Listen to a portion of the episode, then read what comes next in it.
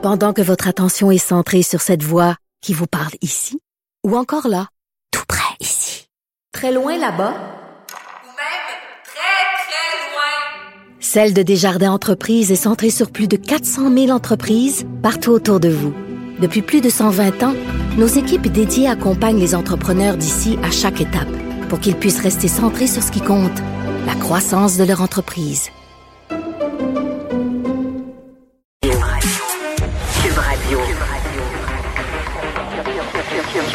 Cube Radio. En direct à LCN. 14h30, c'est le moment d'aller retrouver notre collègue Geneviève Peterson dans nos studios de Cube Radio. Alors Geneviève, on va se parler euh, d'un événement qui est survenu en fin de semaine, mais qui continue euh, d'avoir des, rebondissements aujourd'hui. Le décès de Sean Connery.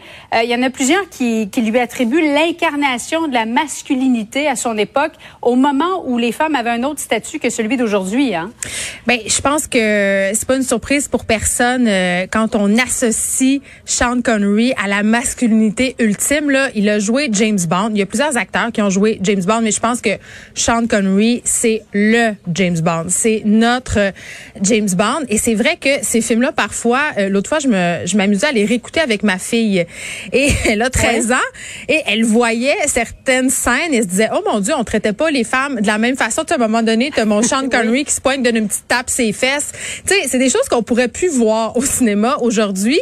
Ça, c'est une chose. Ces films-là ont peut-être un peu mal vieilli, mais ça me dérange pas parce qu'ils sont inscrits dans leur époque et évidemment au niveau de la franchise de James Bond, on a essayé d'arranger les choses avec la nouvelle mouture. Est-ce que c'est réussi? Ça c'est un autre sujet. Toujours est-il que quand euh, j'ai appris pour la mort de Sean Connery, j'ai fait comme la plupart euh, des gens.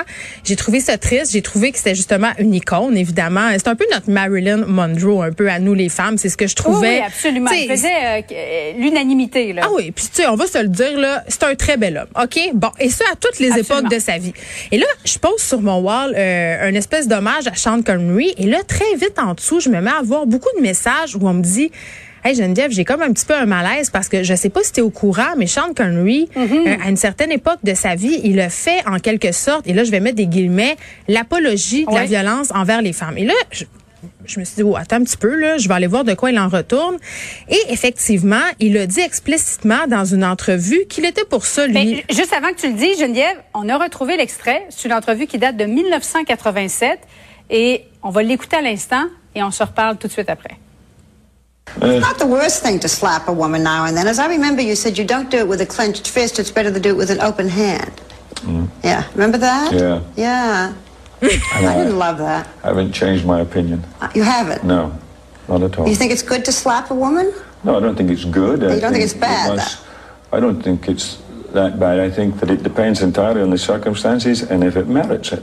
Get into a really provocative situation. Then I think it's absolutely right. Non, mais on s'entend-tu qu'il est plus beau pas en tout, euh, Sean Connery? Non, mais, et peut-être. Là, euh, la- Hey, la- c'est en 87, c'est hier, Geneviève. c'est ça. Ça fait pas si longtemps que ça. euh, Et à ceux qui disent, ben Non. oui, mais c'était une autre époque, là, euh, pas tant que ça, un Non, instant. non, non, non, non. Puis, il- non, non. Quand j'avais 10 ans, là, c'était mal de frapper une femme. Ben oui, évidemment. Et Puis tu sais, cette entrevue-là auquel elle fait référence, l'animatrice qui est visiblement très mal à l'aise et qui essaye de le mettre en boîte, c'est une entrevue qu'il avait accordée au magazine Playboy. Et ce qu'il disait, c'est un peu ce qu'on dit hein, quand on essaie de justifier euh, les agressions sexuelles envers les femmes. C'est-à-dire à une autre époque, on disait ah elle l'a cherché. Hein. Tu sais, elle avait une mini jupe, elle était provocante, Oui, elle suivi. parle de provocation. Si elle m'a provoqué, je pense que oui, elle se mérite une petite claque d'en face. Ben, c'est ce qu'il dit. Il dit Euh, dans quoi? certaines circonstances, c'est-à-dire si la femme agit, et là, je le cite, hein, je veux pas être vulgaire, là, mais c'est la traduction libre. Oui, oui. Euh, si elle est euh, une salope, si elle l'écoute pas, finalement, si toutes les autres méthodes ont échoué, c'est quoi les autres méthodes exactement? En tout cas, j'espère que le dialogue en fait partie.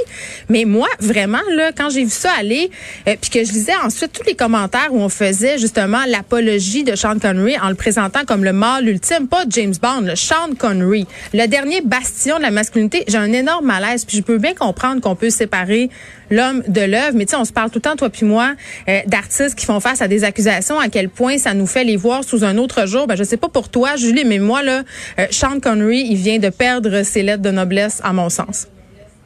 Non, non, de qui tu parles? J'ai aucune idée. De qui tu parles? Me rappelle plus de lui. Pantoute. Eh ben. Vivement euh, Daniel Craig et le nouveau James Bond. J'espère qu'on va rien Moi, je trouve que apprendre ça sur Daniel. quand même. Oui, mais- vraiment. Moi, je préfère Daniel Craig. Moi aussi, à la lueur de tout ça. Merci Geneviève. Merci.